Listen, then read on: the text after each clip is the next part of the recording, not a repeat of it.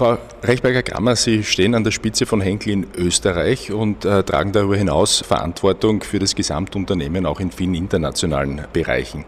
Für Frauen ist es nach wie vor sehr selten möglich, eine solche Position zu erreichen. Wie schwierig war das für Sie? Also leicht war es nicht, aber es ist für Männer auch nicht immer ganz leicht. Aber ich habe das große Glück gehabt, mit meinem Mann eine sehr große Unterstützung zu haben, auch mit meinen Eltern, mit meinen Schwiegereltern. Also gemeinsam haben wir das auch mit Kind und Familie irgendwie alles unter einen Hut gebracht, inklusive Auslandsaufenthalte. Bemerkenswert bei Henkel ist, dass der Konzern trotz seiner Größe nach wie vor als Familienunternehmen geprägt ist. Fällt es in einem Familienunternehmen leichter, Frauen in die Führungsverantwortung einzubinden rechtzeitig? Auf jeden Fall merkt man die langfristige Orientierung. Wir müssen schon sehr ähm, intensiv suchen, weil wir halt auch internationale Karrieren fördern. Das ist für viele Frauen äh, nach wie vor ein Problem mit der Mobilität, Familie und Karriere unter einen Hut zu bringen. Wie können Sie da unterstützend tätig sein?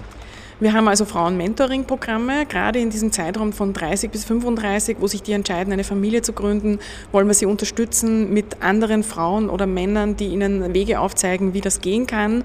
Wir haben auch eine Nachfolgeplanung, wo wir sagen, auch wenn heute niemand ready ist, keine Frau, dann müssen auf der drei und auf der fünf Jahresliste Frauennamen stehen. Und dann beschäftigen wir uns auch sehr intensiv damit, wie machen wir diese Frau ready in den nächsten drei oder fünf Jahren.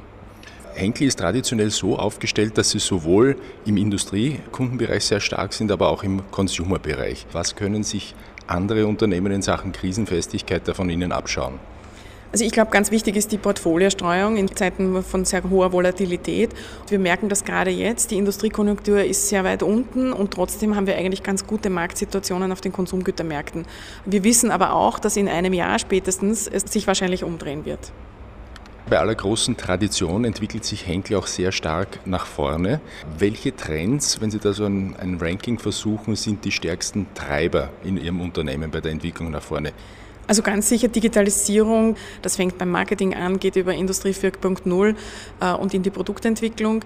Die Nachhaltigkeit spüren wir ganz stark äh, im Moment in Europa und wir merken aber auch sehr stark den Trend zur Convenience, gerade bei den jüngeren Leuten. Unser Ziel ist schon, innovativ vorneweg zu sein äh, und auch Konsumententrends zu erkennen, rechtzeitig, um dann die Produkte entsprechend anbieten zu können.